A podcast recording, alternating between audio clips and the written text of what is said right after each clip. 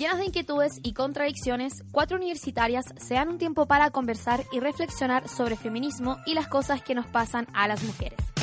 Desde la radio JGM ya comienza un nuevo capítulo de Copadas. Nos pasan cosas.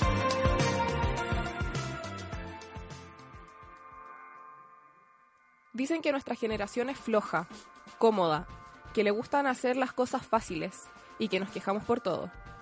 Les echan la culpa a los celulares y al Internet en un intento de explicar por qué tenemos ansiedad, crisis de pánico o incluso depresión. Últimamente el tema de la salud mental ha sido abordado por los y las estudiantes, quienes se han enfrentado a críticas de los mayores, de muchas personas que crecieron sin hablar sobre sus emociones y que consideraron durante años que ir a terapia era de locos. Por suerte, los tiempos han cambiado y de a poco se le ha empezado a tomar el peso que merece la salud mental, porque es un asunto serio. La gente muere de depresión todos los días. ¿Y por qué? Obviamente no hay un único factor para esta realidad, pero últimamente me he puesto, para variar, a echarle la culpa al sistema, tanto al capitalismo como al patriarcado, que tan bien acoplados están. Al capitalismo, porque el modelo de producción nos impide pasar tiempo de calidad con las personas que queremos. Nos obliga a dejar los problemas en la casa y a muchos nos mantienen encerrados en oficinas y salas de clases diariamente sin poder tomar ni un poquito de sol. El patriarcado, porque ha levantado una imagen masculina que no habla de sus sentimientos y que es racional ante todo, que relaciona las ideas de femenino, locura, emoción y debilidad, instalándolas en el imaginario colectivo. Mediante la explotación y la frustración, el sistema se encarga de eliminar a quienes queremos cambiarlo, quitándole el sentido a nuestras vidas, agotándonos. Pero no podemos darnos por vencidas, aunque el panorama sea más desalentador que nunca y sintamos que estamos viviendo un luto eterno en nuestra mente. Entendamos que somos muchas y muchos quienes tienen problemas de salud mental, que deje de ser un tema tabú. Compartamos nuestras experiencias y dolores, relacionémonos en comunidad, cultivemos lazos. Mostrémonos vulnerables para recibir cariño y ayuda. Solo de esta manera podremos salir juntos del hoyo. Hola, así comienza un nuevo capítulo de Copadas, ya nuestro capítulo número 7. Caramba. Caramba, niña. Y en la editorial escuchábamos a la estupenda Camila Mañez. Perdón, pero puse una canción que no está en la lista de Copadas y no sé por qué está sonando, pero la amo.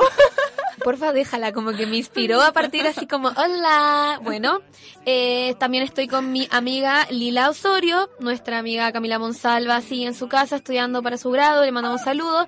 Y yo soy Toña González. Estamos en el estudio de la JGM, eh, que nos confía siempre.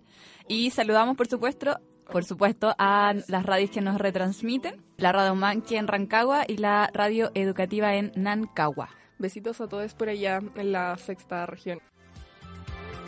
¿Quieres conocer más sobre el trabajo de la radio JGM y su parrilla programática? Síguenos en Instagram como arroba Radio JGM, en Facebook como Radio JGM y en Twitter como arroba JGM Radio. Bueno, como ya presenté en el editorial, hoy vamos a hablar un tema que yo sé que muchas querían escuchar, que incluso lo pidieron, que es la salud mental. Está como en boga igual porque por ahí hubo una movilización en FAU, la cuestión se hizo viral en Twitter de gente de otras generaciones criticando a estos estudiantes porque los encontraban flojos y qué sé Mm. yo. Y es como, bueno, en verdad encuentro que la gente que estudia arquitectura Sí. se merece todo todas las semanas anti-suicidio de la vida. Juan, es que encuentro brígido que existe una semana anti-suicidio. Sí. Sí. Oye, igual eh, nosotros en el ICI estamos en, en paro por el tema de la preocupación frente a la salud mental, así que es un tema que también estamos viviendo como, como comunidad educativa. Universitaria, sí. sí. Sí, pero también gracias a esto mismo se ha tocado el tema en otros lados. También pasó algo con eh, Gabriel Boric, ¿no se acuerdan? ¿No? A la wea. Yo pensé que alguna se iba a acordar. No. ¿Quién, quién es Gabriel Oye, Boric? encuentro Ya, es que Gabriel Boric dijo hace un tiempo, en el año pasado, fines del año pasado, que tenía TOC. Y ahí también instaló el tema como hay que hablar más de salud mental y habló sobre que el, el trastorno obsesivo compulsivo le impedía como a realizar su vida normal, ¿cachai? Y también ahí se empezó a instalar más el tema. Yo que igual soy bien twittera, vi hartos hilos en Twitter así como de gente como yo tengo depresión y distintos tipos como que igual fue brígido porque era como yo tengo depresión, no sé, endógena, ¿cachai? Onda mi cerebro no produce, bueno, serotonina y tengo que estar eh, sí o sí como tomando medicamentos por el tema y también lo, lo intentaban visibilizar con la intención de que dejara de ser tabú hablar sobre eso, pues, ¿cachai? Mm. Yo sí, sí me acordé de lo que mencionáis de Gabriel Boric ahora que lo dijiste del Twitter. Y me acuerdo que mucha gente salió a criticarlo, así como a decirle, oye, sabéis que es una, una enfermedad tan a la ligera, que en verdad el TOC depende de un diagnóstico, y él sí tiene este problema, pues. Como que mucha estuvo en el hospital psiquiátrico. Estuvo en el hospital psiquiátrico de la Universidad de Chile y la gente así como siempre buscan algún tema para criticarle, así que... Bueno, igual antes de este capítulo me puse a investigar de los diferentes tipos de enfermedades mentales que hay y hay más de 18 enfermedades de tipos mentales y como que dentro de cada tipo existen como más aristas, más categorías y como que es infinita. Todo un mundo. Es todo un mundo. Y estuve googleando un poco así como para leer, pero existen las enfermedades de ansiedad, eh, incluyendo el trastorno de pánico, de obsesión compulsivo. Una vez la Camila dijo que ella encontraba que tenía como era obsesiva compulsiva, ¿te acuerdas? ¿Yo lo dije? Sí. Que es que mm, a veces igual encuentro que puede ser un poco, pero no me impide, como que soy tan consciente de eso, de no caer como en, en TOC, porque también hay que decir que los límites no son así como blanco y negro, pues, ¿cachai? Sino como mm. que hay una línea muy difusa entre como el comportamiento y la enfermedad, siento. Sí. Y es que en verdad yo soy como muy perfeccionista a veces, como demasiado, como la gente me dice, ay, pero si eso es bueno y qué sé yo, pero no, bueno, la gente en general es mediocre, hace las weas al lote y se conforman con eso. Y a veces es como que yo me pongo varas, también lo hago con el resto, pero mucho más como relacionado conmigo misma. Y es como, bueno, en verdad tengo que darme cuenta que lo que estoy haciendo es, es absurdo. Casi una mm. vez pierdo dos horas de mi vida como cortándole los bordes blancos a unas fotos porque no todas tenían bordes blancos y en verdad fue como, bueno, filo, nadie se va a fijar que las weas no tienen bordes blancos. Pero el punto es que lo pasa mal, ¿cachai? pero, pero lo estoy manejando. Pero quizá ese es como el límite en volapo, darte mm. cuenta de que si la wea ya te está perforando la cabeza y te hace mal, onda, como auxiliarte a ti también. No estoy diciendo como que este sea tu caso, ni te estoy mandando a terapiar, cagando. Igual voy a terapia, no importa. Pero es como eh, que si algo te está haciendo mal, puta, debemos cuestionárnoslo, pues, ¿cachai? Y esto en cualquier plano, onda, como eh, no sé, tengo ansiedad, pero esta ansiedad no me está estimulando a trabajar, sino como que lo único que está haciendo es hacerme sentir como el hoyo, ¿cachai? Y no estoy pudiendo lidiar, o tengo estrés como a fin de semestre, pero este estrés en verdad no me está como ayudando a estar más viva, sino que solo me está motivando a, no sé, morir en mi cama. Creo que ese en verdad es como el límite y ahí debemos como quizás buscar ayuda. Igual, eso como para seguir en la línea de los otros trastornos que leí, fueron también el trastorno de la alimentación, que es como la anorexia y la bulimia, el estado de ánimo, el de personalidad, los psicóticos, que ahí incluye la esquizofrenia. ¿Y ustedes saben lo que es la esquizofrenia? Es como que gente te habla, eh, como escuchar voces. Es que yo creo que yo sentía que tenía un concepto de lo que era la esquizofrenia, pero dije como, no, guana filo. Para mí esquizofrenia es como Donnie Darko. Bueno, yo lo busqué, que hacía una. Pero caché que, ya, quiero decir esto como antes que desarrollemos todo el capítulo. Nosotros tampoco tenemos como una educación, aparte de que hayamos investigado para este capítulo que fue como, no sé, esta semana, tampoco tenemos una educación en salud mental tan brígida. Entonces, nuestros referentes también son como, no sé, a partir de la cultura o íconos de televisión o como, puta, la esquizofrenia es Donnie Darko, pues, ¿cachai? Ahí te das cuenta como del hoyo en nuestra educación que para el pico. Mira, la, según Google, la esquizofrenia es una enfermedad mental grave que afecta algunas funciones cerebrales, perdón, tales como el pensamiento, la percepción, las emociones y la conducta. O sea, es efectivamente lo que dice la Cami, como que uno ve cosas, como que afecta la realidad. ¿Entiendes? Y bueno, también en mi googleo, que habían muchas, pero esta me llamó mucho la atención, que es, se llama difusiones sexuales que se trata de como la eyaculación precoz, los problemas de erección, la anorga... La, no sé qué es la anorgasmia. No tener orgasmo. No tener orgasmo, sí. O el deseo sexual inhibido. Y yo dije como, qué brigio que esa agua te pase, po. Sí, pues es como mucho lo que hablamos con la Caro el otro día en el Sí, capítulo de la es todo vulva y la mental, vagina. Que sí, que está muy relacionado, dijo como fis, eh, fis, no, psico, fis, fis- Era psicoanatómico, una wea Sí. así. Es que a ella le salió muy lindo. Sí, que tenía relación tanto con lo, lo anatómico como lo mental. Bueno, y la cuestión es que todas las enfermedades mentales son súper comunes. De hecho, según un ejemplo que leí, que está basado en Estados Unidos, más de la mitad de todos los estadounidenses serán diagnosticados con algún trastorno mental en algún momento de su vida. Onda, más de la mitad, ¿cachai? Qué Como, bueno, todo el mundo sí o sí en algún momento de su vida eh, sufre de alguna enfermedad mental. Porque existen tantos tipos, tan variados, pero es que por favor googleenlo, que obvio que en algún momento te va a pasar una, weón. Y nosotros solamente conocemos La depresión. y como que la bipolaridad y muy al muy nada y de repente decir como la esquizofrenia y que uno en verdad ni siquiera sabe lo que es bueno ¿cachai? Oye, ¿ustedes han tenido crisis de pánico? eh, no Yo sí. ¿Y cómo, cómo es? ¿Puedes compartir tu experiencia? Porque yo sé súper poco. Solamente la otra vez pregunté y me dijeron como que... Pregunté por qué pasan y me dijeron por nada. Si eso es lo terrible. Como que por nada. Pocha, este capítulo a mí igual me llega, sobre todo esta semana, porque estoy atravesando como un mental breakdown, como que estoy mm, en mi lugar oscuro y Are you in the dark place? en Dark Place. Ahí estoy como habitando, ¿cachai? Ahí tengo como mi covacha, weón, hace muchos días. Pero filo. Tuve mm, varios como recaídas. Me pasaron cuando mm, llegué como de Arica a Santiago, cuando llegué como a estudiar, me, me pasaron más más brígidas, pero recientemente también he tenido. eh, y se me desencadenan como con cuadros de estrés y de angustia. Y mm, no sé, son, son situaciones súper angustiantes que te dan en cualquier parte. No, obviamente no te preguntan ni esperan que estés en tu casa con gente que te quiere para ayudarte. Y lo más brígido es que no es eso, como no tú sabís lo que te está pasando, pero no, no sabís cómo pedir ayuda. Entonces te empezáis a desesperar y no podéis respirar y te da mucho calor y te tiritan las manos y te tirita el cuerpo y ya no podéis como pensar y, y todo se vuelve muy, muy, muy, muy angustiante. Como es como que se escapara la racionalidad. Es como, ya amiga, te tenés que calmar respirando, diciéndole a alguien qué te está pasando, quizás consiguiendo un abrazo, quizás yéndote a tu casa, quizás cancelando tus planes, pero no eres capaz de pensar en eso. Solo pensáis en lo terrible que está haciendo enfrentar cualquier cosa en ese momento, ¿cachai? Ponte tú, me acuerdo una vez que me dio una en una micro, porque tenía que llegar a la U, solo Pésimo llegar lugar encuentro. llegar, solo llegar a la U, ¿cachai? Solo tenía que venir a una clase. No tenía que entregar un trabajo, yo no estaba bajo una situación de entre... Solo tenía que venir a clase, pero no estaba pudiendo como enfrentar ese problema, ¿cachai? Y me empecé a angustiar, me empecé a angustiar, me empecé a angustiar. Y me acuerdo que me empezó a dar calor y empecé a transpirar. Y después toda esa transpiración sentí que era frío, entonces como que empecé a tiritar y empecé a faltarme el oxígeno y como por la mierda, como mm, no puedo calmarme, no puedo hacer algo por mi propio cuerpo. Eso es lo más desesperante, yo creo.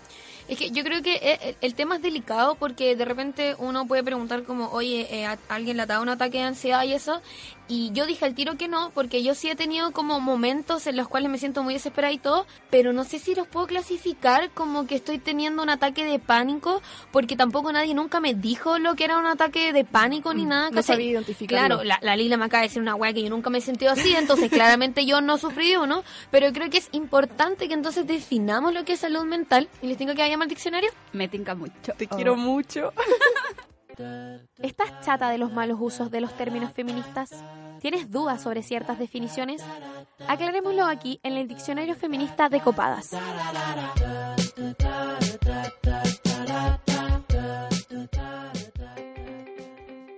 En el diccionario de hoy definiremos salud mental. De acuerdo a la Organización Mundial de la Salud, la salud mental es poder lidiar con el estrés cotidiano de la vida, trabajar productiva y fructíferamente y ser capaz de hacer una contribución a la sociedad. La salud mental incluye nuestro bienestar emocional, psicológico y social. A nivel mundial, el 75% de todos los casos de enfermedades mentales se pueden encontrar en países con pocos ingresos. En Chile, el 1,45% del presupuesto de salud va a salud mental, siendo totalmente insuficiente para cubrir la brecha existente entre la cobertura de tratamientos y las personas afectadas con algún trastorno o cuadro mental. A diferencia de otros países pertenecientes a la OCDE, como Nueva Zelanda y Suecia, que destinan un 11%, y el Reino Unido un 12% del presupuesto a salud mental. Me encanta poder hacer que la Camila suene en este programa, aunque esté en- Lejos. esté lejos en su casa Sí. estudiando para el grado. Gracias Camila por tu diccionario. Sí, muy completo. Oye, algo siempre. que a mí también me, pa- me pasa mucho, o sea, al menos me pasa con mis papás, es que siento que de repente uno no sabe identificar lo que le está pasando, como por las distintas convenciones sociales que existen de no sentir y no cuestionarse tanto las cosas.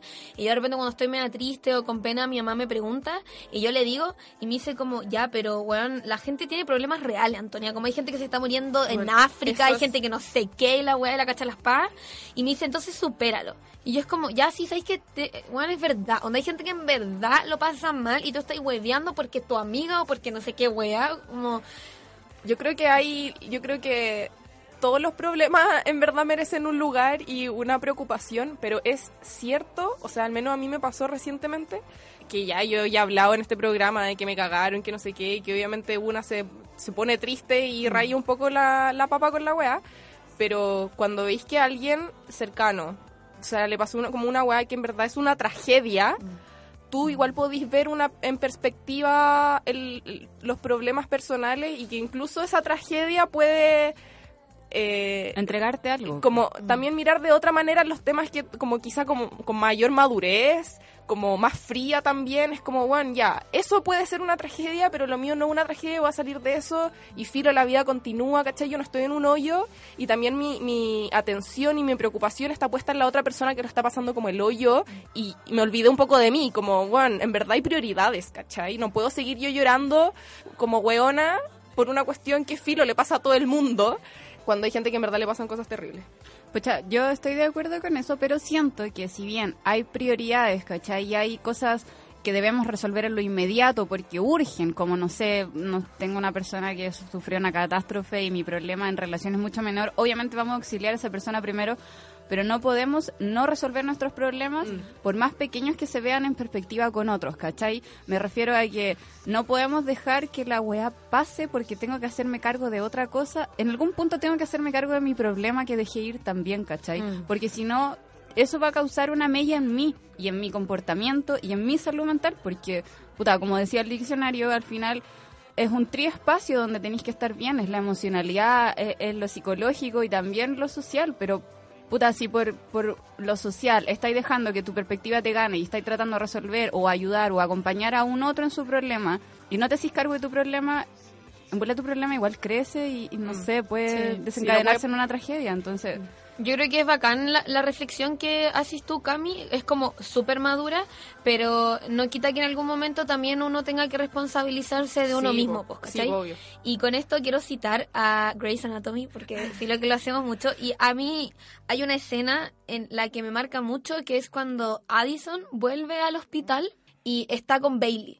Y le pregunta como, oye, Bailey, ¿cómo estás? ¿Y cómo hay estado? Y la cuestión, ¿cómo te ha ido? No nos vemos así tanto, bla, bla, bla. Y Bailey le dice como, puta, por favor, no me preguntís cómo estoy. Porque si me preguntís cómo estoy, significaría que tengo que contarte que mi esposo se fue de la casa, eh, que no duermo sola hace como más de 10 años, que tengo este y tal problema. Y como si te dijera todo eso y cómo me siento, onda, me dice ella eh, I don't have time to fall apart. Como no tendría tiempo para desmonorarme, como para morirme, ¿cachai? Porque tengo mil weas que hacer, onda. Para más justo Payne en ese momento estaba como empezando un nuevo estudio con Arizona, entonces como que filo que no tiene tiempo.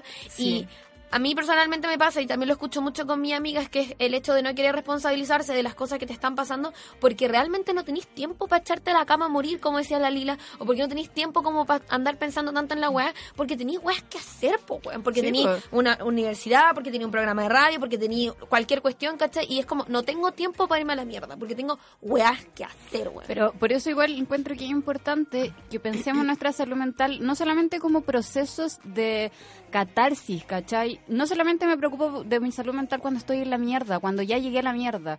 Como que quiero preocuparme de mi salud mental para no llegar a la mierda. Quiero enfrentarme a mis problemas de una forma distinta. Igual esto lo he pensado porque llevo en esto mucho rato, pues, ¿cachai? Y, y no puedo no puedo decirme a mí misma como, ya, filo, estoy triste, no voy a ir a la U, ya, filo, estoy triste, no voy a trabajar, ya, filo, pero tampoco puedo decirme a mí misma como, voy a seguir yendo a la U sin resolver mis problemas porque sabéis que no está funcionando nada, en verdad. Mm. Yo creo que también eso es porque el ser humano es súper débil, weón. Como que si tenéis mucha pena no podía hacer ni una wea, onda ninguna wea, no podías estudiar, no podías trabajar, no te podías concentrar, nada. Entonces como que el ser humano no quiere enfrentarse a sus problemas porque sabe que si se enfrenta a ellos y siente las penas y como que lidia con ellos, va a ser como, weón, nada, onda no va a hacer nada y va a ser como un mueble más en su casa, ¿cachai? Yo me acuerdo que una vez yo hablé esto con mi mamá y le dije como que me daba miedo enfrentar mis problemas y todo eso porque me daba miedo sentirme como inmovilizada para poder hacer cosas. Y mi mamá me dijo, pero es que Antonia, uno aprende a vivir con la pena y aprende a hacer cosas. Y me dijo, cuando a mí tu papá me dejó, weón, yo me puse a trabajar. Y me dijo, la hemofilia en Chile avanzó gracias a que tu papá me dejó, weón, porque yo me puse a trabajar y a trabajar a trabajar porque no quería saber nada, no quería ver nada y donde me puse a trabajar. Y me dijo, eso hay un punto en que uno sabe lidiar con la pena y venir a tu trabajo y bueno, hacer las cosas que tienes que hacer. No, yo estoy un poco en desacuerdo con tu mamá. O sea, ya, primero, obviamente culpar al capitalismo porque no nos da tiempo para pensar en nosotras mismas. Pero, por ejemplo, yo tengo justo el problema de que en las oportunidades en que uno tiene pena, porque bueno, hacerse cargo de su mierda es doloroso. Eso es el y problema. es heavy y como no es como hoy voy a ir a terapia y voy a salir cagado de la risa es como no funciona así como que claramente tenéis que empezar a a ver en el momento en que estáis como enfrentando como cara a cara y viendo e identificando eh, los problemas que tenéis, que teníais escondidos, ¿cachai? Que no sabíais por qué teníais tanta pena y como que van saliendo pequeñas luces, toda esa weá es súper dolorosa y hay que ser consciente de que, bueno, hay que estar súper dispuesto como a, si es que vaya a ir a terapia, a que te vaya a enfrentar con eso, que la cuestión no es un circo, pues, ¿cachai? Y no es tan fácil tampoco resolver sus cosas, ni, ni, y como que hay que poner de su parte, etcétera. Y a mí me pasó, bueno, este, este programa se llama Copadas por algo, como porque, más allá de la copita menstrual, porque todas hacíamos muchas cosas. ¿Y por qué hacía yo tantas cosas? Después yendo eh, a la psicopedagoga me di cuenta de que yo hacía muchas cosas porque tenía pena, ¿cachai? Como que hubo un momento en que yo tenía mucha pena y, por ejemplo, me ofrecieron ser alguna cosa del centro estudiante y qué sé yo, y fue como, ya, vamos. Y me puse a, a trabajar en campañas, en, en, en otras cosas, eh, fueron apareciendo proyectos que la escuela de comunicaciones, muchas cosas, y era como, ya, eh, haciendo cosas se me va la pena, son cosas que me motivan, son cosas que me gustan, pero a la vez, haciendo esas cosas no me estoy preocupando de mí misma, ¿cachai? Y era un poco algo que era como una pequeña droguita también, pues, ¿cachai? Así como, bueno, haciendo cosas me olvido de que tengo problemas, de que tengo pena, pero, bueno, ¿qué pasa cuando ya dejáis de hacer cosas? Vuelve la pena, pues. Entonces Claro. también como que el hoyo sigue ahí y es una hueá de la que nunca te encargaste, pues. O sea, yo creo que obviamente el consejo que me dio mi madre es pésimo. es mal consejo, mamá. Pero, Pero que también está mediado porque otra generación, Sí, porque entiende de otra forma, hay un cambio de paradigma en la generación de nuestro papá y nosotros que también es paloyo.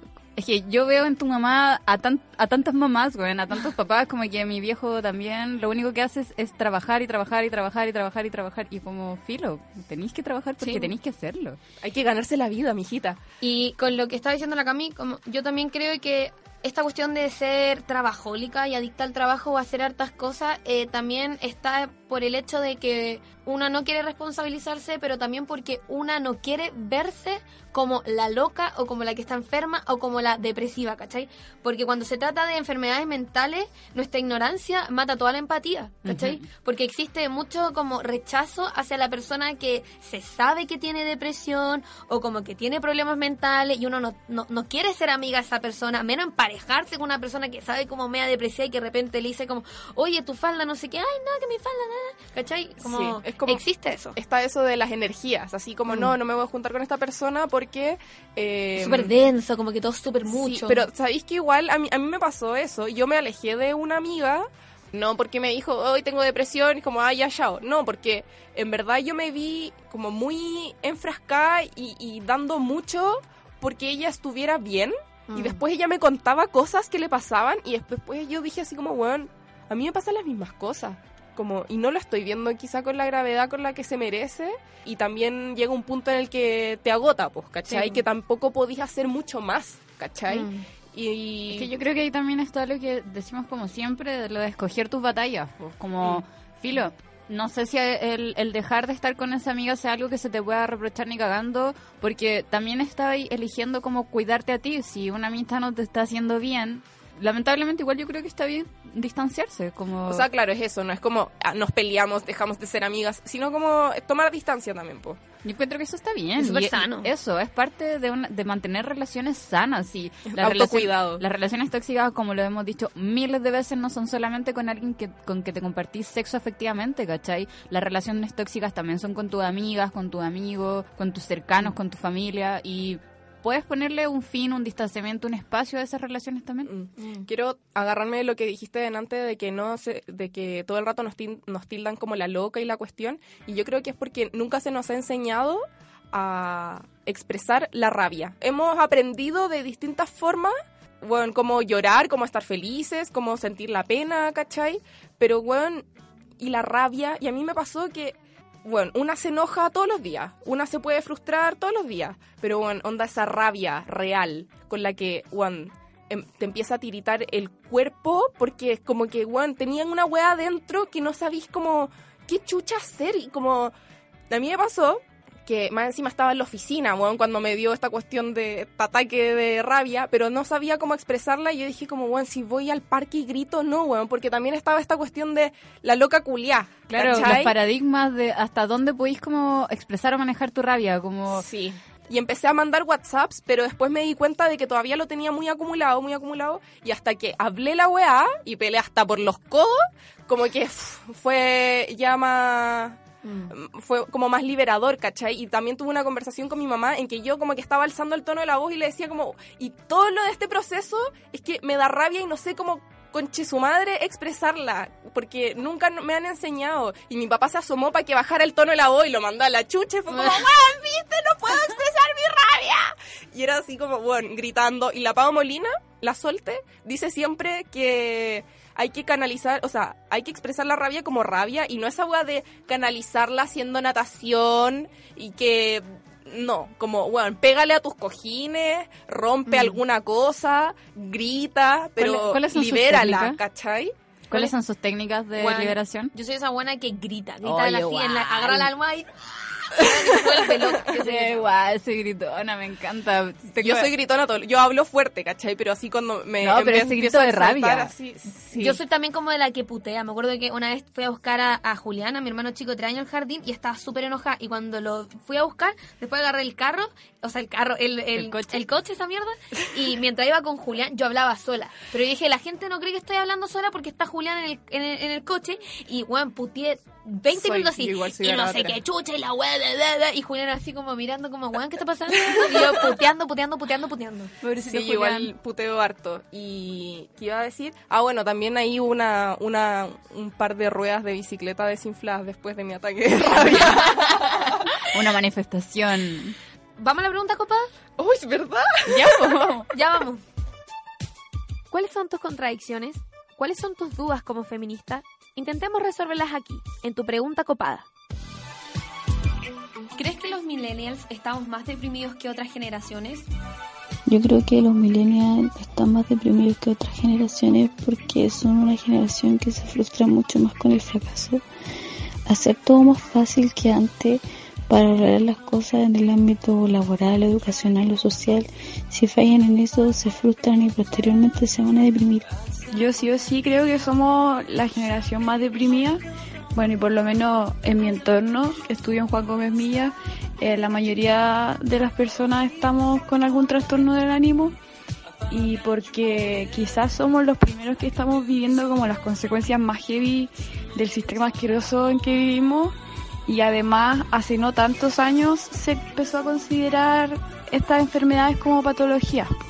No sé si podemos decir que esta generación está más deprimida que las anteriores, pero sí podemos afirmar que a las y los millennials nos tocó vivir, al menos a los grupos más visibles, en un mundo donde muchas de las necesidades básicas están cubiertas y por eso, porque tenemos techo, no tenemos hambre, eh, podemos preocuparnos de la salud mental y, y reconocer su importancia. Podemos como, puede ser como un debate instalado. Eh, al mismo tiempo no, nos tocó vivir en un, nacer en un país post dictadura, un, un país que se usó como laboratorio de un plan capitalista Y, y eso tiene un efecto directo en nuestras vidas que es súper claro. Eh, toda la competencia, el consumismo, el exitismo, etcétera, eh, esto de vivir todos los días como si estuviéramos eh, viviendo, o sea, como corriendo una carrera, pero, pero sin tener clara la meta, eh, es para deprimirse un poco también, ¿o no? Eh, yo creo que sí, los millennials estamos más deprimidos porque siento que se nos exige más por tener supuestamente todo más fácil. Eh, como el hecho de que tengamos internet hace que nos cueste menos estudiar y cosas así. Y además porque también siento que se esperan más de nosotros porque creen que como que no sé, como que maduramos antes como que cosas que ellos antes hacían a cierta edad nosotros las estamos haciendo antes, pero también se nos exige eh, más porque nos dicen que aún no sabemos nada de la vida. Entonces yo siento que tenemos una mochila con muchos cargos que ni siquiera son nuestros, son de generaciones anteriores que se ven, no sé, como, como que envidian la libertad de ahora. Yo creo que no sé si es que ahora en verdad estamos más depresivos los millennials que la gente de años o décadas pasadas, sino que ahora estamos más conscientes de que se tiene depresión, estamos más conscientes de los problemas mentales y de que esa falencia en, en nuestra educación en torno como a la afectividad, a cómo sobrellevar como el estrés y esas cosas se evidencian, pues antes la gente las dejaba pasar nomás. Yo creo que los millennials no estamos más deprimidos que otras generaciones. Yo creo que solamente ahora se habla más del tema se ha toqueteado mucho el término de la salud mental y hay que reconocer que es una generación súper floja, que tiene todo rápido, todo instantáneo, lo quiere todo al tiro también. Y por eso es muy fácil descansar en el tema de como, ay, me siento mal, estoy estresada. Pero las otras generaciones vivían estresadas siempre y igual hacían las cosas. Entonces creo que es súper barça un poco como descansar en el tema de la salud mental para no hacer las cosas.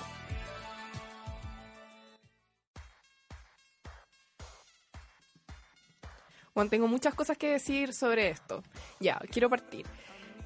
En la última respuesta, así como que somos flojos y no sé qué, yo siento que ya, tenemos todo rápido y todos estamos como en una, en una época, en tiempos en que todo es muy accesible, pero por lo mismo se nos exige mucho más. Por ejemplo, yo lo veo desde el periodismo. Un periodista tiene que ser como bueno para todo, ¿cachai? Y por ejemplo, las personas que van a una pauta tienen que en el trayecto ir cortando la cuña y ir armando el guion para después llegar o como despachar la cuestión en la calle porque todo, toda la tecnología te, la, te lo permite, claro. y tenía aplicaciones para cortar la cuestión. Yo lo veo al menos desde el periodismo todo el rato como que la, la idea es optimizar el tiempo y los recursos. Se nos exige ser secos para todo y ser rápidos para todo y ser instantáneos para todo porque la tecnología lo permite, pero esa cuestión también te mantiene como en un estado de agitación, de estrés, que, también brígido, po. Sí, yo también creo que eh, hay una, una respuesta que decía que somos quizá más conscientes de los problemas de la salud mental. Y yo creo que no tan solo es ser más consciente o tener más conciencia de que existen estas eh, enfermedades, sino que también somos conscientes de cómo, bueno, ya no vamos a seguir aguantando este modelo neoliberal, ¿cachai? Y, y filo, no lo, no lo voy a aguantar y tampoco voy a aguantar que tu modelo me destruya como humanamente hablando, como trabajar en estos ritmos o producir los niveles que el sistema está requiriendo, ¿cachai? Obviamente me estresa y ya no estoy dispuesto a, quedarme callado como filo. No no voy a seguir perpetuando ni normalizando estas situaciones de abuso. Sí. A mí me pasa que es verdad que hoy en día existe una conciencia detrás de lo que es la salud mental y todo, pero creo que también es importante hablar del hecho de que hoy en día creo que también se abusa un poco del término. Como que hoy en día la gente dice que tiene ciertas enfermedades mentales, como no, Juan, es que creo que tengo depresión, o como no, Juan, es que creo que soy bipolar y la wea. Y la bipolaridad no es una cuestión de como que, ay, de repente cambiáis de ánimo, como quiero almorzar tallarines y luego una hamburguesa, como que también creo que se abusa, ¿cachai? Toña, me caís muy bien. Es que es verdad, y yo lo veo, y yo lo digo porque yo soy eh, ya estudiante de periodismo, amante del lenguaje, entonces creo que hoy en día también hay un abuso detrás de eso, y creo que existe mucho esto de autodiagnosticarse, y decir como, no, es que, weón, tengo depresión y la wea. Y es como, la depresión es una enfermedad real que la gente de verdad sufre de ella, y hoy en día creo que llegamos a un punto en que se habla tanto de la salud mental, salud mental, que ya como que se está abusando del término en sí. Sí, y bipolaridad tampoco es lo mismo que personalidad múltiple. Hay No, que pues, también tener las cosas claras y tampoco es una cuestión para tomarla a la ligera, para ponerlo en la bio de Twitter, así como, "Mm, estoy loca, soy Claro. bipolar. Es como, bueno, en verdad, hazte Sí. cargo de la weá que estáis diciendo. Oye, a propósito de lo que decía la Toña, eh, ahora que se, como que se masifica y quizás se hace un abuso de la salud mental, yo no creo que la solución sea como no hablar de salud No, mental o no, no po. preocuparnos, sino como hacerlo desde la educación, ¿cachai? Mm. Tomarnos el tema en serio, weón, dejar de banalizarlo, educarnos a nosotras mismas con profesionales y, y no tan solo como con lo que encontremos en Google, porque es el primer paso, de más que sí, pero obviamente tenemos que acceder a profesionales para acceder a esta información mejor tratada, ¿cachai? Conversar con psiquiatras, conversar con psicólogos, ir a encuentros, a talleres, escuchar copadas, no sé, qué sé yo. Escuchar copadas. Obvio que sí. Oye, yo también estaba pensando en, en que en, en todo este tema, como durante esta semana pensando en sobre la salud mental, eh, siempre se ha dicho que ir a terapia es un privilegio. Mm. Y también estaba pensando como que tener depresión también es un privilegio, porque es como son las personas que tienen un poco el tiempo para sentir pena, ¿cachai? Como un- una persona que trabaja de sol a sol no no, no tiene este tipo de problemas, ¿cachai? Pero sea, me taparon la boca, pero si me estoy, estoy con- como contando mi proceso reflexivo. Ya, muy bien. Ya, me taparon la boca porque eh, ayer vi una charla TED que decía de un nigeriano que hablaba sobre eh, las enfermedades mentales y todas esas cosas. Y dice que el 75% de las enfermedades mentales se pueden encontrar en países con pocos ingresos. Sin embargo, los gobiernos africanos, bueno, él lo habla desde ahí porque es nigeriano, eh, invierten menos del 1% de su presupuesto en salud mental. Entonces, al final, eh, quizá el privilegio está en identificarlo y reconocerlo y no como en simplemente su existencia. Claro, y sobre todo acceder a tratamiento. Yo creo que también esa es como una línea de privilegio. Porque filo que una persona que trabaja de sol a sol, eh, quizás la problemática no es que no tenga depresión, sino que no sabe cómo identificarla, ¿cachai? No sabe decir como, puta, tengo depresión. Mm. Y yo creo que también pasa mucho, hoy en día las universidades se están movilizando por la salud mental y, por ejemplo, las universidades que son públicas, por ejemplo, la Chile, ¿qué tanto puede tratar de hacer en términos de enfermedades de salud mental o tratarse la salud mental si en sí el Estado le importa nada, ¿cachai? Y onda está dando cero herramientas para tratar el tema, ¿cachai? O por darte un ejemplo, en universidades privadas, tampoco hoy en día no existe ninguna universidad que tenga políticas de salud mental, ¿cachai? Y eso no estoy no lo estoy hablando desde el bla bla, donde hoy día en mi CFG manejo el estrés, la profesora lo dijo. Es que eso es, pues, como no hay un interés del Estado por eh, prevenir estas situaciones, porque quizás sí hay eh, políticas públicas que apunten como a, no sé, que la depresión sea tratada en el GES, ¿cachai? Y que sea un tratamiento gratuito.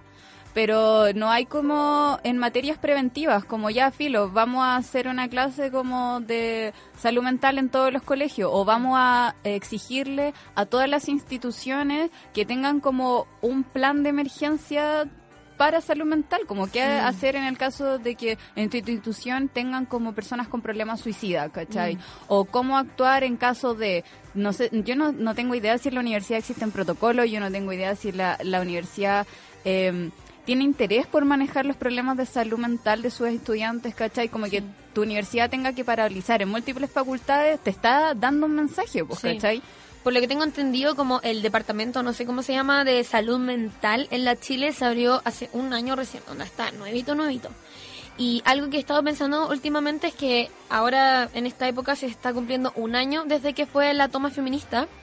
Y yo me acuerdo que en ningún momento la salud mental fue tema ahí en términos de que entre las cabras estábamos preocupadas. Yo creo que pasó también en, la- en distintas facultades, eh, universidades, preocupada de que la toma no se bajara, de la comida, de los talleres, del petitorio, de la cacha de la espada y, y, y mil cuestiones, pero nadie nunca pensó como el efecto psicológico, mental que podía tener la toma en términos de que estamos haciendo constantemente círculos de mujeres donde nos estamos dando cuenta de múltiples abusos que sufrimos y que una nunca se hizo cargo de eso, pues, ¿cachai? Como yo me acuerdo que en la toma feminista hubieron distintas actividades donde una lloró weón, caleta, po. Y no estáis llorando así como porque el día está triste o whatever. Estáis llorando porque te estáis dando cuenta de cosas que nunca antes te habías dado cuenta y que ahora, gracias a una toma feminista y, y múltiples reflexiones, estás dándolas, ¿cachai? Es que yo creo que también tiene que ver con el- la importancia que le otorgamos a la salud mental. Quizás dentro del petitorio feminista hubieron muchas medidas que apuntaban a mejorar la salud mental, Sí.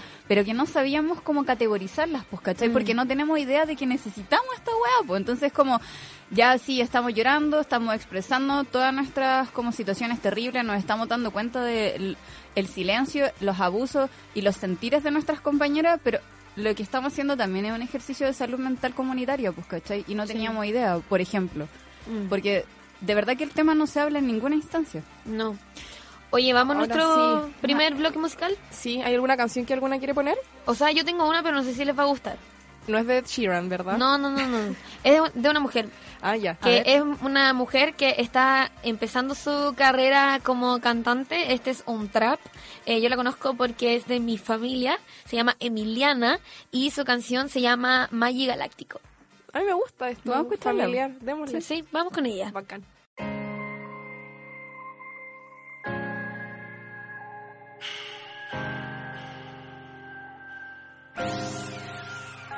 Yo me monté en esa nave espacial, me lo advirtieron, no quise escuchar y me doy cuenta que era real. Desde que subí no me puedo bajar. Si llega la noche, seré pa' que la pases bien. Olvídate de querer, que así me puedes perder. Yo no sé ni por qué, pero yo te busqué. Sabía que me jodía, pero lo intenté.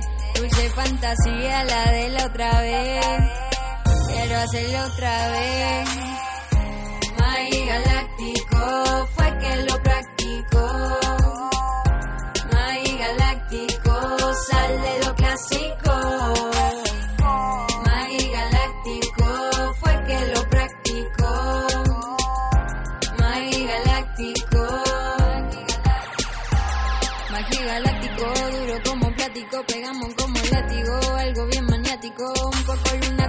sale de lo clásico.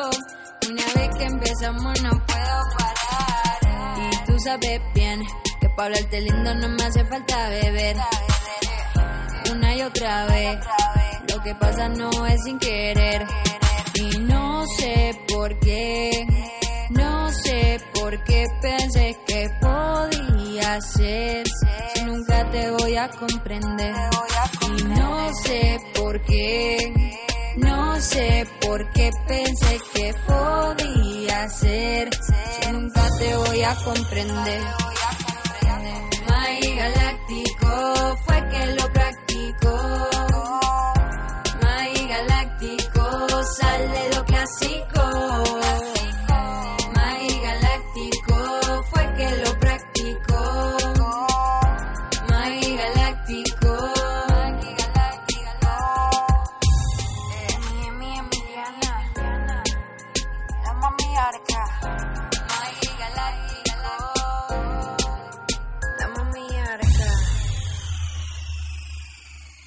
proponer el tema para el próximo capítulo o tienes sugerencias para el programa? Síguenos en nuestras redes sociales. Encuéntranos en Instagram, Twitter y Facebook como Copadas JGM y conversemos un rato.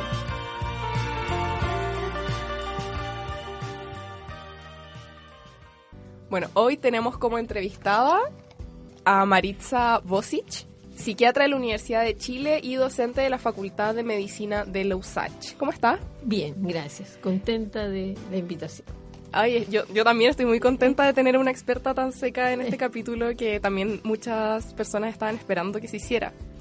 Em, bueno, como para introducir, queremos saber si, ¿cómo se dice? ¿Enfermedades mentales o trastornos mentales? Así como para referirnos bien a lo largo de la entrevista. Enfermedades mentales. Enferme- Enfermedades mentales, sí. Ah, ya, mira. Enfermedades o desórdenes mentales. Lo que pasa es que existe una distintas clasificaciones. ¿M? Distintas clasificaciones. Entonces, dentro de esas clasificaciones, normalmente lo que más se usa es enfermedades mentales. ¿m? Ya. ¿Y por qué trastorno no queda, no, no se utiliza? No, pero también se puede utilizar, pero es una clasificación más antigua. Ah. ¿m? Ya, entonces para ser moderno hay que, se- hay que decir Claro, para sí. ser momento.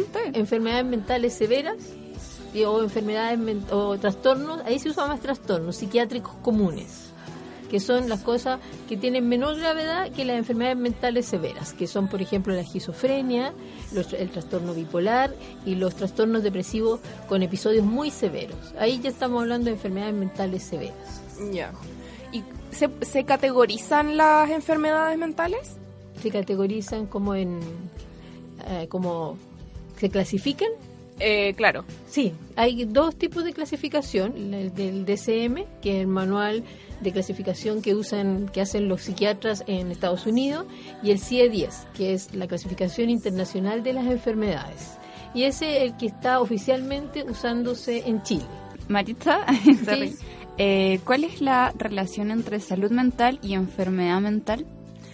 La salud mental es el bienestar biopsicosocial de un individuo que le permite desarrollarse, es una definición en positivo, que le, le permite desarrollarse en todo ámbito, tanto social, personal, individual, cubriendo todas sus necesidades por sí mismo, de forma autovalente, que es un derecho.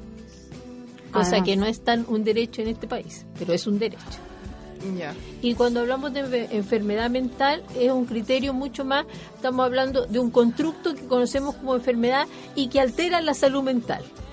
¿Se Claro. entiende? Es mucho más amplio la salud mental.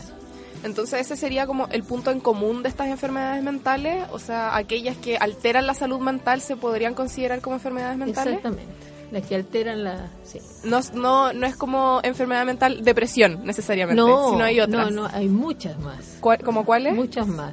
Por ejemplo, tenemos los trastornos de ansiedad, Ya. que son distintos a los trastornos afectivos, que es donde está la depresión y el trastorno bipolar. Ya. Ya tenemos trastornos de la personalidad, trastornos psicóticos, donde está la esquizofrenia y el trastorno delirante, las adicciones.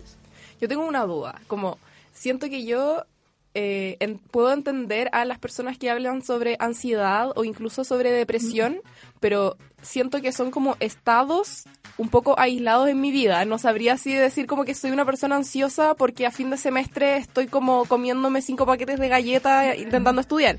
Entonces como me gustaría saber eso de cuándo se puede llamar... eh, eh, enfermedad el tema o, y cuándo son como episodios aislados. Claro, la tanto la, la ansiedad es un mecanismo básico de sobrevivencia de todos los seres humanos. Todos tenemos ansiedad básicas, que son la ansiedad de muerte, la ansiedad de separación y la ansiedad que nos echen del clan. ¿ah? O sea, nos protegemos y todos, todos tenemos esos miedos, todos. Tú, yo, el que sea. Así digamos. como el abandono igual, ¿o El no? abandono, claro, que te echen del clan o que te dejen solo, esos son miedos que todos tenemos porque si tú piensas ontológicamente desde nuestro desarrollo, si es que te echan del clan no sobrevivías, solo en la mitad del mundo no podrías sobrevivir. Después que tú necesitas de un otro para ser, o sea, si yo soy mamá porque tengo una hija que me dice mamá, Claro. si no, no soy, ¿no es cierto? Y además la ansiedad nos permite sobrevivir. Es decir, cuando, por ejemplo, si viene un camión o entra ahora aquí un león, todos nos corremos inmediatamente. Y eso es normal. Y cuando es, estamos a fin de semestre también tenemos es ansiedad. normal. O sea, Es la, ansiedad, la ansiedad, claro, y te permite, no siempre, mientras te permita rendir bien y poder estudiar todo y poder rendir de manera, no excelente porque nadie es, es perfecto, pero sí de manera óptima y funcional, es normal. Ya. Cuando esta ansiedad es muy intensa que altera tu salud mental, o sea, no permite tu desarrollo y tu funcionamiento biopsicosocial, estamos hablando de una enfermedad. O sea, esa, esa es la línea al final, cuando altera tu comportamiento y desarrollo es en la normal, sociedad. porque Mm. tú eres de una manera que se mantiene en el tiempo y cuando aparecen estos cuadros alteran esa manera de tu ser en el mundo. Claro. Mm. Yo, y, y lo mismo me pasa con, con el tema del estrés. Ya. yo he sentido estrés, perdón por ser tan autorreferente, pero sé que a todo el mundo le ha pasado lo mismo. Eh, yo he sentido estrés, pero por ejemplo tengo un amigo al que le dio alopecia por un cuadro de estrés. Entonces es como, claramente no estoy pelada, ¿cachai? Onda, no he tenido ese cuadro de estrés tan brígido. Como, ¿cuáles son ahí los límites? Claro, el estrés es como una ansiedad crónica. es una respuesta porque cuando uno reacciona frente a una situación de emergencia, tienes una, una reacción en tu organismo ya que es a esa emergencia. Y eso es lo que conocemos con estrés. Cuando ese estrés es de manera crónica en el tiempo y es la forma que tú aprendiste a responder a la emergencia, a la urgencia o a los problemas. Pero las personas que tienen asociado a eso síntomas de somatización, o sea, ponen el estrés en el cuerpo, trastorno eh, colon irritable, caída del pelo, eh, la psoriasis, son enfermedades psicosomáticas. Es decir, la- esas personas no son capaces de distinguir o saber que están teniendo tanta angustia y eso se la- el cuerpo habla. La manifestación corporal de la De- angustia de puede la ser- angustia puede ser eso. Pero esa persona no sabe o siente muy poca angustia. Qué sabio el cuerpo. Lo encuentro No, impresionante. No, es- no, el cuerpo es muy, muy sabio, muy sabio. Esto me, me recuerda a Sorry Gami. Una vez estaba eh, en cuarto medio cerca de la PSU y sentía mucha, mucha presión por la prueba, por, por todo. Aparte, mi familia me estaba poniendo mucha presión. Y recuerdo que me aparecieron unas ronchitas en el costado y yo dije como, pucha, me picó una pulga o pucha, un zancudo, como que lo pensé que era muy normal. Y persistió este desarpullido y persistió y persistió. Y yo ya estaba asustada como a los cuatro días porque solo se había extendido y, y crecía y yo le decía, mamá, esto me está comiendo y tenía mucho miedo en verdad. Y fuimos a un doctor y me dijo que era un cuadro de estrés en verdad y que era sarpullido y que tenía que calmarme un poco y como chantar la moto. Y obviamente que le paró los carros a tu mamá por presionarte. sí, fue bacán igual, fue como el doctor de mi lado, fue como sí. Una vez yo vi una charla TED, soy ciega para las charlas TED, eh, que decía que el estrés no era necesariamente malo, que lo malo del estrés es pensar que es algo malo. Como, ¿qué, tan, sí. qué tan real es eso? Sí, o el- sea, uno puede estar bien estresada.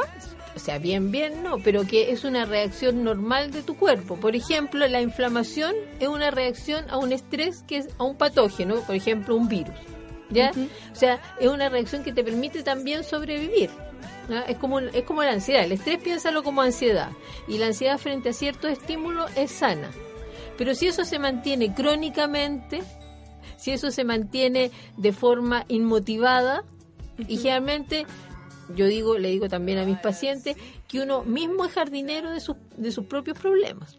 O sea, uno muchas veces se enreda, cuando la mente piensa mucho, se enreda mucho y se genera estrés uno mismo. Ese estrés no es bueno. ¿Se entiende?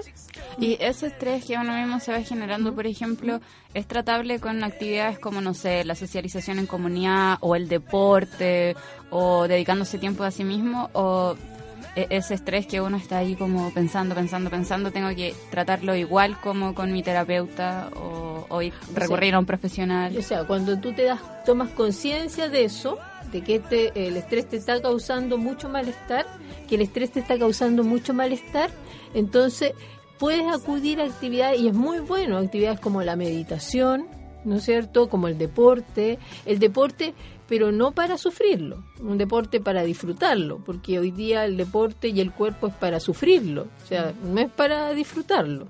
¿Mm? Entonces, eso sí, claro que hace bien. Pero una vez más, cuando esto es disfuncional y altera tu funcionamiento normal, estamos frente a una situación de problema. Y estamos en una sociedad que es muy estresógena, porque nos han quitado la vida en comunidad. Tenemos eh, muchas cosas que serían nuestros derechos y ya no son, Claro. que las tenemos que comprar, que es una sociedad que el trabajo es tremendamente demandante y esclavizante, ¿ah? y que la gente está en una sociedad que genera estresores como el endeudamiento, porque ganan muy poco dinero. Entonces es una sociedad que es muy estresógena, o sea, salirse de, del sistema es una gran cosa y muy difícil, pero es una buena cosa. Pero recurrir a este tipo de prácticas que hablábamos Súper, recién, sí. eh, por supuesto, y que va a mejorar la calidad de vida de las personas. Sí. No depende solo de eso, pero es como un pequeño granito que nosotros podemos aportar. Sí. Igual, sí, yo he escuchado y un poco lo tengo como aprendido de memoria de que hacer deporte libera endorfinas. Pero no entiendo ese proceso, ni siquiera sé lo que son las endorfinas. ¿Me puedes explicar? Mira, todo nuestro mundo afectivo está, y nuestro mundo, nuestra mente está regulada por cuatro neurotransmisores. ¿Ya? ¿Ya? Y esos neurotransmisores son los que regulan cómo está tu ánimo, cómo reaccionas frente a algo, cómo se manifiesta tu ansiedad, etcétera. Y, hay uno de esos neurotransmisores que se le conoce como comúnmente o popularmente como el de la felicidad, que llaman la dopamina. Ya. Y fre- cuando tú haces ejercicio, cuando tú aumentas la serotonina también a través del ejercicio, a través de comer muchas veces o de las adicciones, se produce liberación de dopamina y de endorfinas. Las endorfinas son sustancias que nos provocan placer. O sea, cuando tú tienes situaciones placenteras, generas estas endorfinas que actúan en tu cerebro. ¿Y puede ser como comerse un chocolate también? Comerse un chocolate, eh, la vida sexual, un buen orgasmo, también puede ser, genera gran cantidad de endorfinas. Pero el tema con las endorfinas es que duran poquito, Ah, no duran mucho. Entonces, por ejemplo, el comer se puede convertir en una, comillas, adicción. O sea, tú te sientes mal, todo, te comes una barra de chocolate completa y se- te sientes feliz un ratito y después te viene toda la culpa porque te comiste la barra de chocolate completa y que no deberías haberte comido eso y vuelves a comer y ahí entramos en este círculo ¿Y vicioso. fumar es lo mismo? Fumar también disminuye la ansiedad. Todas las adicciones como que actúan de la misma forma, ¿m? Ah. generando sustancias endorfinas que te provocan placer. O sea, al final los vicios y las drogas y todo eso está relacionado con eh, que tenemos una vida un poco de la que queremos escapar y estamos muy estresados o lo que sea y por eso se Exactamente, sí. Oh my god. entramos a los Sí, vicios. Sí, el sí. capitalismo, es el capitalismo el problema. Sí, el capitalismo es el problema. Sí, estamos de acuerdo que el capitalismo es el problema. ¿Y cómo, eh, cómo se expresan esto, estas enfermedades mentales? Cuando yo digo tengo que eh, recurrir a algún profesional. Siempre, tal como decíamos antes, que esto empiece a alterar tu funcionamiento, que sientas que ya no puedes hacer las mismas cosas que antes. Por ejemplo, en el caso de la ansiedad, que tengas, la ansiedad es miedo, que tengas tanto miedo al futuro que te quedas en tu casa sin hacer nada o dejes de, por ejemplo, venir a la universidad, de hacer las cosas que antes te gustaban, de salir. En el caso de ¿Eso la es como agor- agorafobia? eso no necesariamente. La ansiedad en general, el miedo te paraliza. Cuando uno tiene mucho miedo, la ansiedad es miedo. Entonces te paraliza frente a las distintas situaciones que te provocan miedo. ¿Ya? Y en el caso de la depresión, comienzas a sentir que ya no disfrutas con las cosas que antes disfrutabas. ¿no? Mm. O sea, eso es un síntoma súper importante en la depresión. Más que andar llorando, esto es decir, no, pues ya no lo paso bien con cosas como ver series, leer, los amigos, salir, disfrutar de las cosas que tú disfrutabas que son propias de cada uno. Y como que uno está medio en piloto automático, encuentro, en, cuan- con la depresión. Y, y también lo mismo, la misma pregunta relacionada que, que había hecho con el estrés delante. Eh, ¿Es posible tener así como cuadros depresivos, pero que no sea una cuestión como que se extienda en toda tu vida? Así, por ejemplo, me patearon, estoy deprimida. ¿Puede ser como un estado de un, tiempo razonable? Sí, la mayoría de los cuadros que uno ve son reacciones depresivas. ¿Ya? ¿Qué es Pero una- una reacción depresiva es lo mismo que una depresión. No es lo mismo, desde el punto de vista psiquiátrico no es lo mismo. Un cua- una- trastorno depresivo mayor es una enfermedad, ya que evoluciona en episodios depresivos durante toda tu vida. Ya y la forma en que se presenta, normalmente el primer episodio solamente tiene un motivo, que te fue mal, que repetiste, que terminaste con una pareja, cualquier cosa, pero hay, pero los cuadros que siguen no tienen ninguna relación con nada, aparecen nomás. O sea que las enfermedades mentales tienen un, un comportamiento también crónico.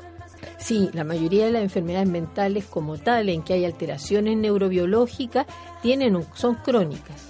Es decir, que no presentan eh, una cura inmediata, sino que requieren un tratamiento A para largo siempre. plazo, exactamente, sí, para siempre. Pero eso sí. no, no tiene que ser tampoco ni sonar tan desalentador. No, no, porque como yo le digo a mis pacientes, esto es como, bueno, qué bueno que existe, porque esto es lo mismo que usted tuviese una diabetes. Qué bueno que existe la insulina, porque usted la tiene que usar. O sea, tiene una, una disfunción en su cerebro en que hay un neurotransmisor que no funciona bien, con lo cual usted va a necesitar de esto. Pero no olvidarnos nunca que somos personas biopsicosociales. ¿Qué significa eso? Que tenemos este componente biológico, que es lo que nuestra genética y nuestras vulnerabilidades, pero tenemos un componente psicológico y un componente social. Y esos dos componentes son fundamentales en la mejoría de todos los pacientes. O sea, el psicológico a través de una buena terapia que tú aprendas otros comportamientos que los que ya tienes rígidamente aprendidos. Ah, es como que tienes un manojo de llaves y yo voy y abro la puerta con una llave. Entonces, no se abre. Intento de nuevo con la misma llave. Entonces, oye, la mina, ¿cómo no ve la otra llave? No, pues, cuando uno está un comportamiento rígido, no ves las otras llaves. Y aprender a usar las otras llaves, que es lo que te ayuda un terapeuta, eso va a favorecer y va a causar un cambio biológico, ¿no? que va a mejorar tu cuadro clínico. Y lo social, que estamos en este país, en Chile, está muy, muy disminuido. La- la- el- todo lo que es el entorno social, las redes de apoyo. Hoy día eso es muy difícil. La familia está, llegan a las casas, se meten a sus piezas, bien solo está uno.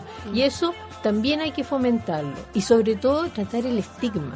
O sea, que las personas entiendan que las enfermedades mentales son enfermedades, igual que una insuficiencia renal, que una insuficiencia cardíaca, que una diabetes, son enfermedades, no media la voluntad.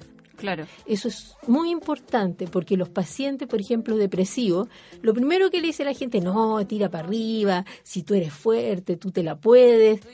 Y el paciente no puede realmente, no puede. Entonces se siente peor.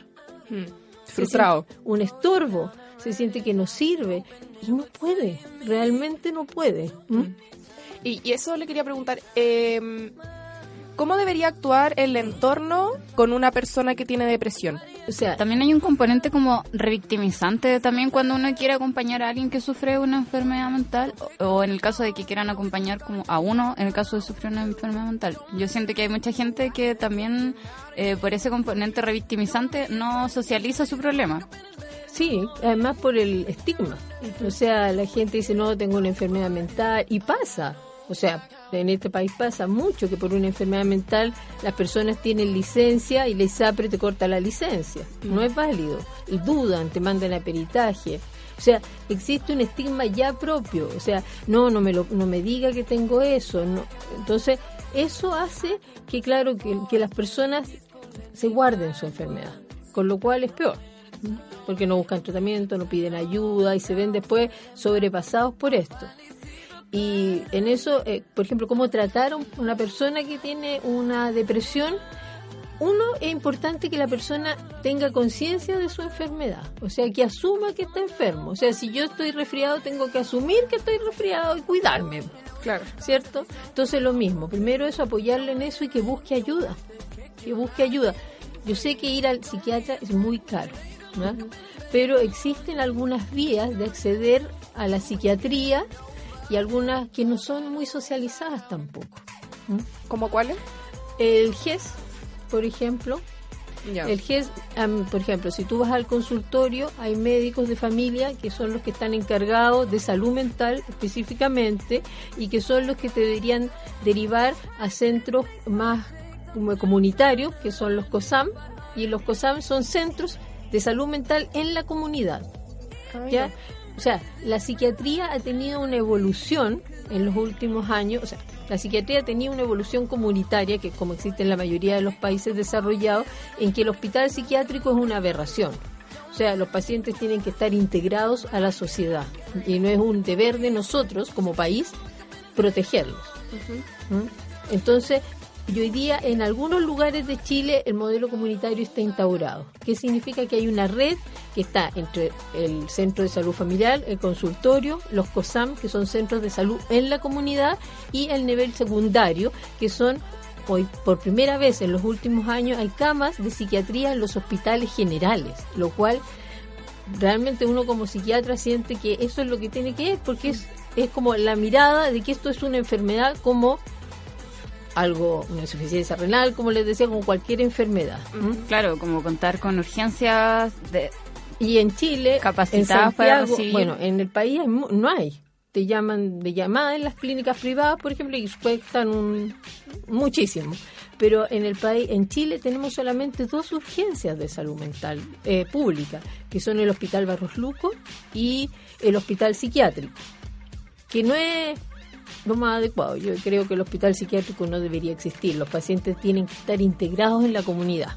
Y es un deber como país de darle esa protección y no hay ley de salud mental en este país. Y debería sí haber una ley de salud mental. Y, y no solo no hay ley, ¿usted cree que hay como intereses de generar esas instancias de políticas públicas? Yo creo que sí, que hay intereses, dependiendo, el, el gobierno actual no. El gobierno actual es luz y chaya nomás, entonces no hay como mucho interés, se me va a notar mucho, se me va a caer mucho la, me va a notar mucho mi, mi ¿cómo se llama? hacia qué lado de la política voy, pero... No importa, que- así es este programa. sí. No, a nosotras nos gusta. y bueno, la cosa es que el, el- los gobiernos anteriores sí han tratado, pero se han quedado como en un discurso. O sea, hay mucho, hay una guía para esto, guía para lo otro, guía para, para el suicidio, guía para... Pero en, la, en el quehacer no. Así que el modelo económico se está poniendo sobre los modelos sociales. No hay interés en lo social. Qué pena. Tremendo, Qué no, es terrible. Este Terrible. cree, eh, ¿crees que mm, anteponiendo o, o enlazando, lo pienso por ejemplo, eh, la salud sexual con salud afectiva e incluyendo temáticas de salud mental en los colegios, se puede prevenir también eh, los indicadores y los números que hoy día tiene Chile? De todas maneras. Y debiese ser como esta, este tripac que propongo yo, que Sí, se me acaba de no, la verdad. Debería ser, sí. O sea, debería haber una... eh, la educación hoy en día es una educación que está orientada a un modelo muy cognitivo. Pero todo lo que es la parte emocional, la parte social, la parte de autonomía, la parte está orientada a que el- los buenos colegios son aquellos que te permiten entrar a una buena universidad y tener un título de una universidad y fue un buen trabajo, es como eso. Pero la parte afectiva queda completamente afuera. O sea, estamos haciendo un clases con un modelo prusiano, donde del año 1, donde estar ocho horas sentados frente a un profesor que habla cosas que a ti no te interesan. O sea, yo me, yo me aburriría, yo no sé cómo aguanté todos los años de colegio, pero eh, claro, no es un modelo en que la- las generaciones de ahora son generaciones nativo digital, que ya el escuchar está más que comprobado que no sirve, no, tú no aprendes. Entonces, efectivamente, debería haber un modelo que incluya la afectividad, que incluya la sexualidad como parte natural del desarrollo humano. O sea, si uno piensa en la sexualidad es lo que nos permite estar acá.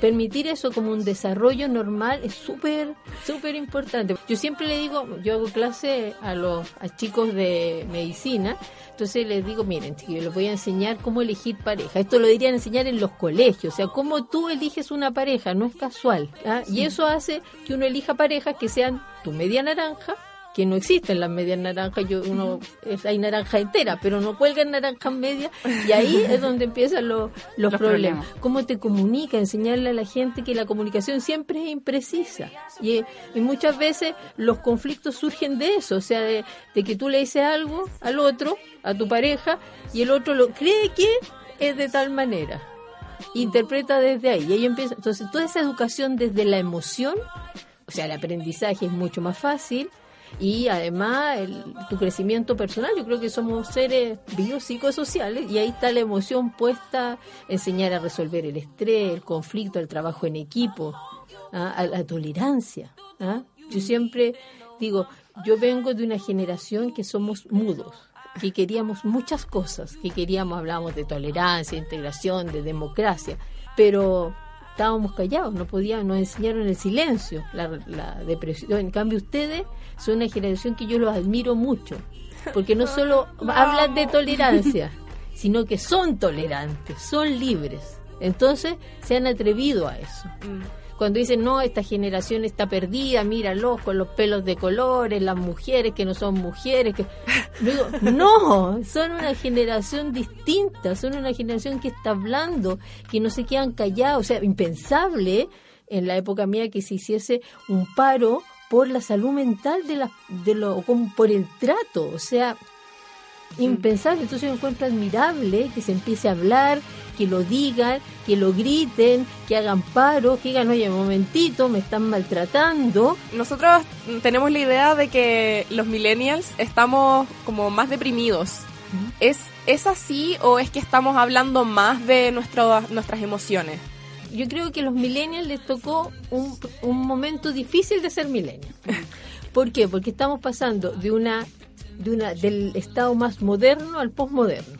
Lo moderno te decía, no, tú tienes que trabajar, ser racional, estudiar, la razón. Los millennials se conectan más con la emoción. O sea, la emoción y eso permite que haya multiversos, muchos universos o muchas posibilidades dependiendo de tu emoción. Pero el mundo sigue funcionando como moderno.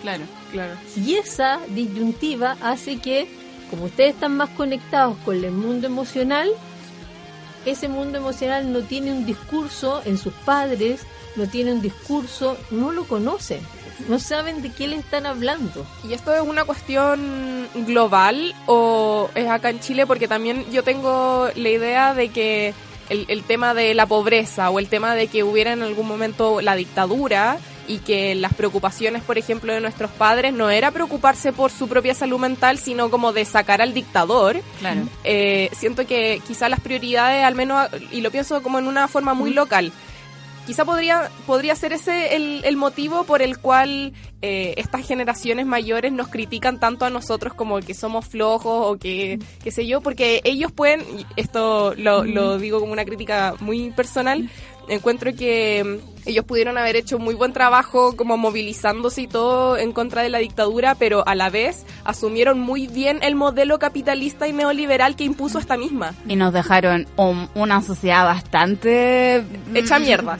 ¿Para qué estamos? O sea, sí, fue bacán todo su trabajo, se lo agradecemos. Generaciones pasadas, bacán porque se movilizaron y sacaron a, a- a ese dictador de mierda, pero se conformaron tanto. ¿Por qué lo hicieron? ¿Por qué? Sí, yo estoy de acuerdo. Yo soy de esa generación que ustedes hablan y es cierto. O sea, yo me creí que la alegría venía. Me lo creí.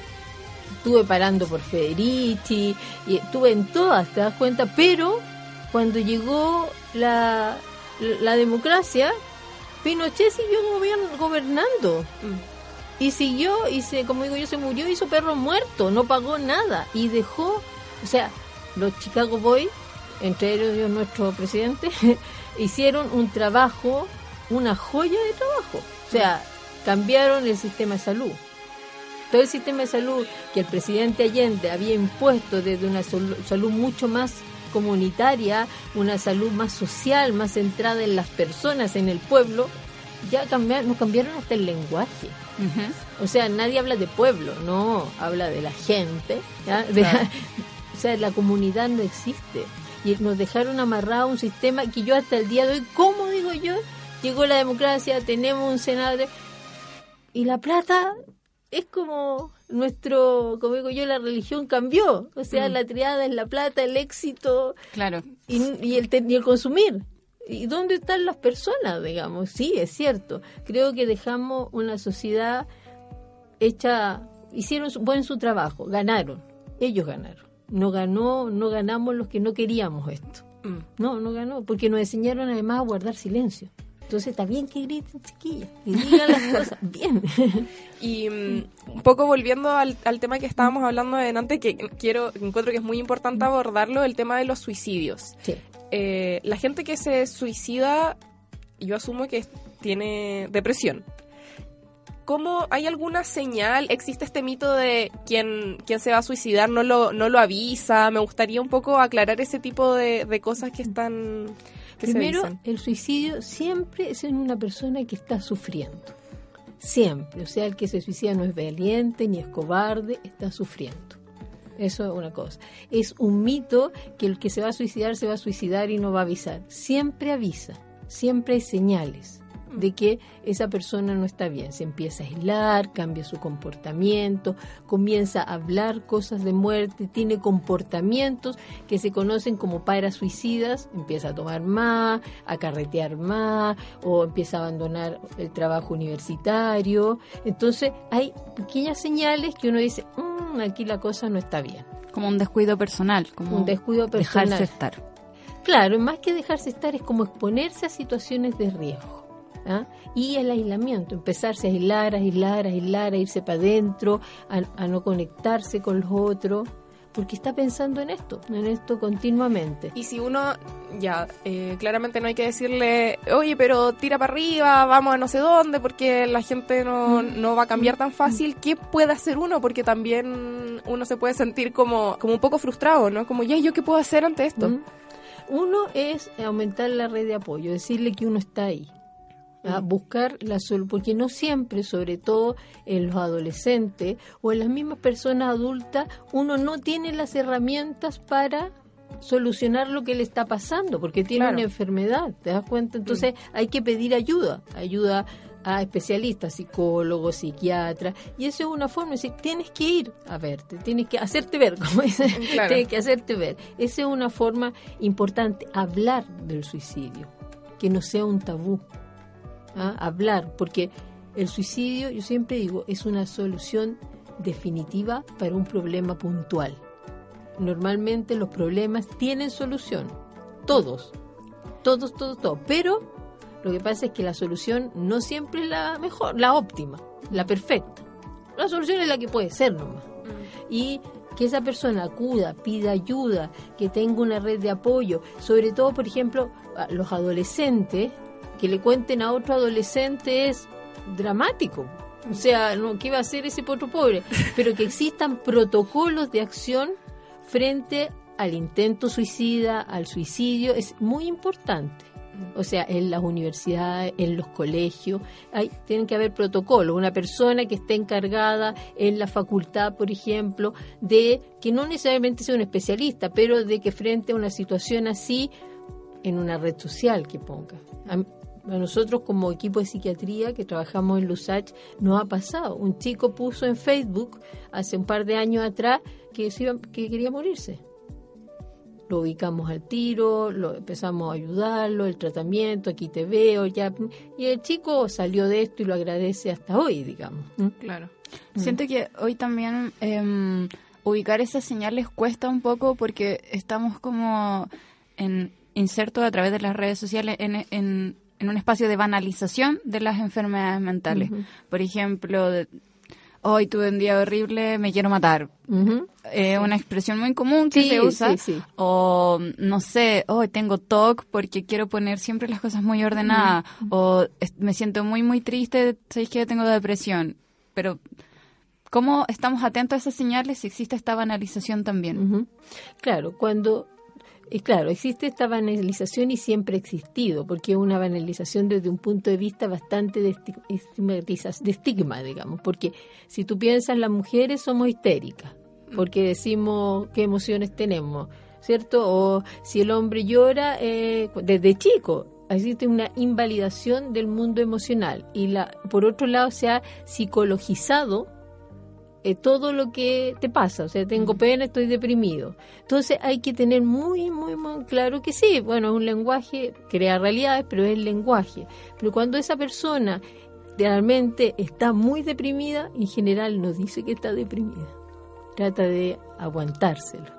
Trata de que no te lo muestren porque si saben que están deprimidos, ellos piensan que no van a ser acogidos, que van a ser rechazados, etcétera. ¿Se entiende? Sí. Eh, ya más o menos para terminar, quiero aclarar esta duda y, y agarrarme de lo que dijo la Lila. ¿Qué es tener TOC? ¿Qué es tener TOC? El TOC es un trastorno, está clasificado dentro de los trastornos de ansiedad.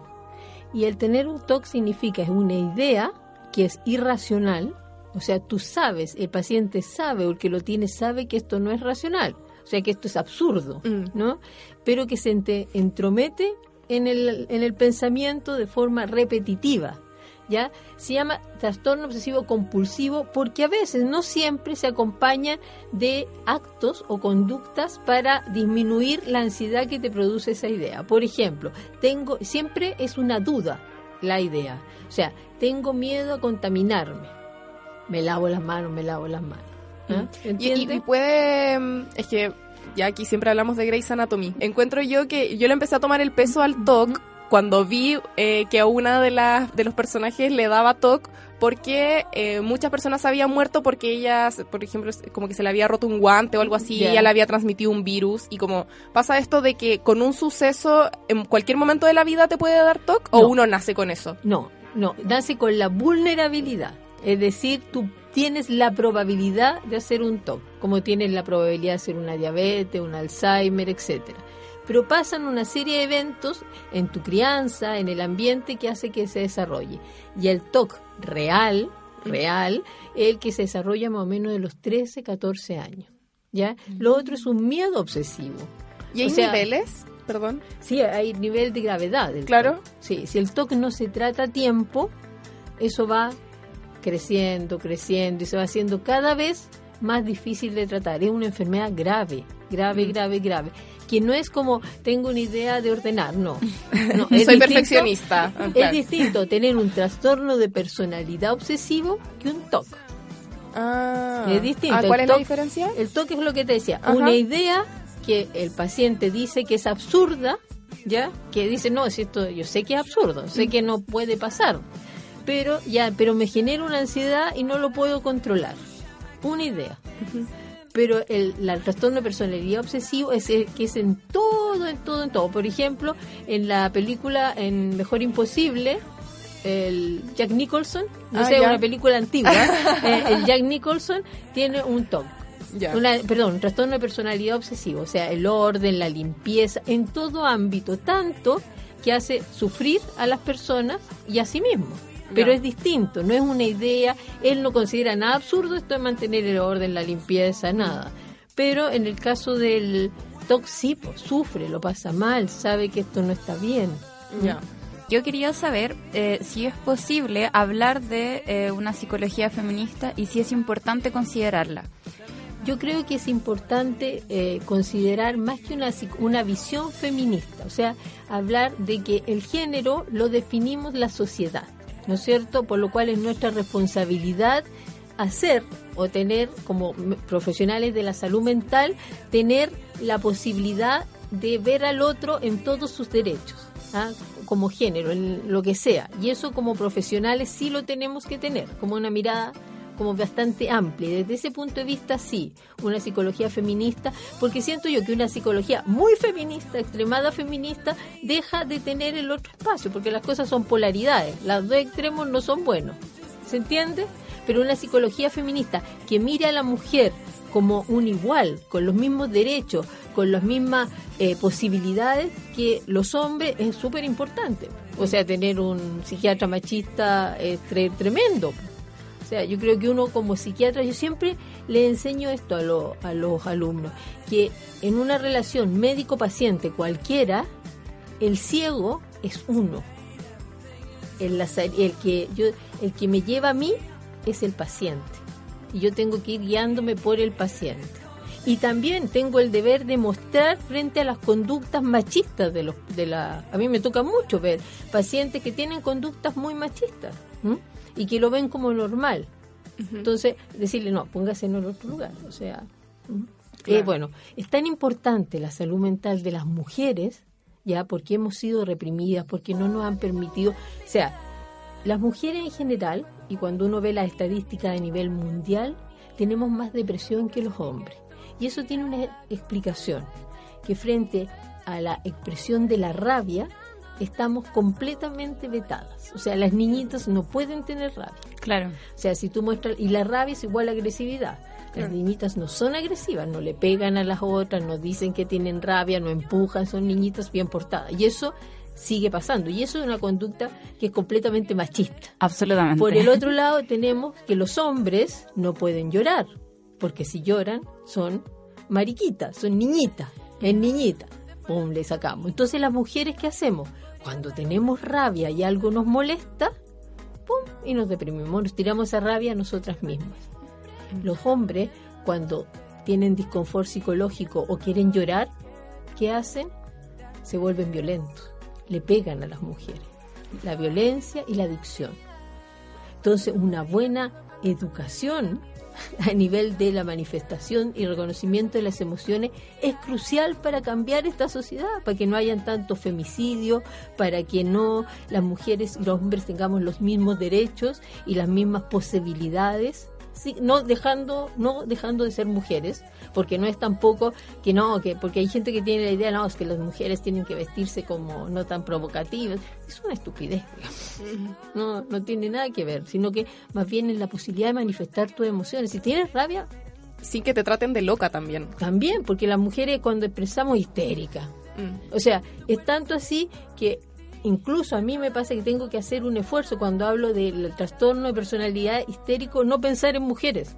Que hay hombres también con histeria. Pero Claro. uno se te va así como directo, tenía el circuito ahí puesto, ¿no?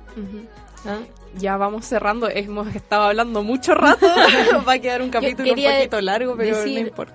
Una que es tan importante, la Sí. salud mental en las mujeres, que este año el Congreso Nacional de Psiquiatría y, Psico- y Neurología, que es en noviembre, es sobre la salud mental de las mujeres. Me encanta. está dedicado a las mujeres, así que están cordialmente invitadas si quieren ir. Eso, todas Eh, convidadas. eh, sí, eh, en Puerto Varas, entre el 13 y el 17 de noviembre y eh, viene una, una señora que es muy importante, una psiquiatra, que es la, preside- la presidenta de la Organización Mundial de la Salud Mental en las Mujeres. Me encanta el feminismo inundando todos los espacios. ¿Sí? ¿No es cierto? Súper. Maritza, todos los capítulos nosotras hacemos una recomendación eh, relacionada con el tema, así que démosle con la recomendación feminista. El feminismo no es algo que solo se comprenda y practique desde la academia. Existen muchas maneras de vincularse con él. En Copadas te hacemos una recomendación feminista. Ya, y la recomendación de hoy día es una playlist de 12 charlas TED sobre salud mental, eh, bajo el título The Struggle of Mental Health o La lucha por la salud mental en español. Estas 12 charlas abordan temas como la socialización de la depresión, la importancia de las conversaciones sobre el suicidio y de los múltiples, múltiples beneficios de cuidar eh, nuestra salud mental. Estos temas además son siempre abordados con interesantes puntos de vista, como por ejemplo la relación que se hace entre el arquetipo de masculinidad africana y la falta de cuidado de la salud mental. Estas charlas, la más larga dura 29 minutos, la más cortita 4 y están disponibles en la página de las TED Talks. Oye, yo quiero decir que la gente no se olvide que en nuestras historias de Instagram tenemos destacadas todas las recomendaciones que hacemos, o una mayoría importante de las recomendaciones que hacemos, y esta yo creo que la podemos dejar ahí con el swipe up para que revisen. Y la bibliografía feminista eh, también la pueden encontrar en nuestras historias destacadas en el haciendo swipe up, deslizando para arriba, y en nuestro Facebook y en nuestro Twitter como publicación eh, con pin, como fijada. Y ahí para despedirnos, ¿alguna canción que le gustaría que suene en este capítulo de Copadas? Yo pondría una canción dedicada a la generación de ustedes, que a pesar es una canción muy antigua. ¿Ya? Don't Stop Me, Stop Me Now. ¡Ah! No, que no los pare nadie. Me No, no encanta. los para nadie a, a ustedes como feministas y a la a cómo se llama y a toda la generación actual. No los pare nadie. Sigan para adelante nomás porque Ya, pues, muchas gracias. Gracias. Nos vamos con eso.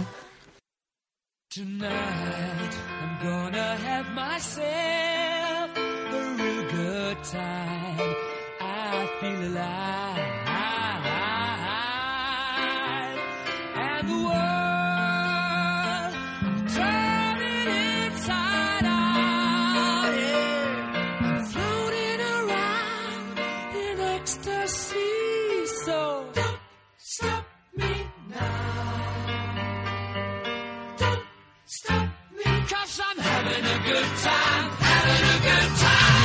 Star leaping through the sky